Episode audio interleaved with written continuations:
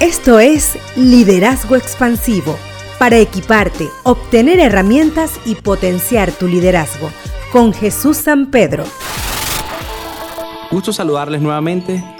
Se puede concebir el liderazgo como el proceso creativo de sostener visiones vivas.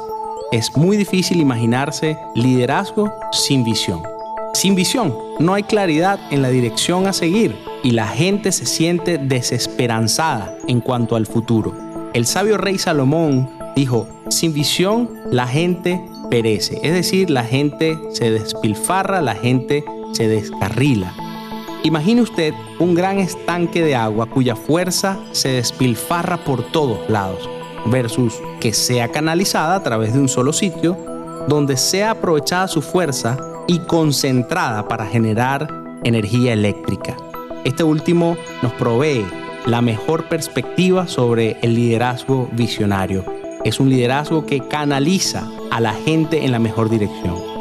La visión es una imagen mental clara de un futuro preferible compartido, no solamente que lo tiene el líder, sino también los seguidores, y además se basa en esa comprensión exacta de dónde está la organización y de su ambiente, tanto el actual como el futuro. La visión ha de ser específica, una declaración detallada de esa dirección hacia dónde va la organización. Por eso es estratégica. La visión es la que crea el futuro. Por lo tanto, un líder visionario es ese agente de cambio que transforma la realidad actual en dirección hacia la realidad futura. Para que una visión tenga impacto, ha de ser compartida. La visión de cada organización ha de ser única, no se la copie de más nadie.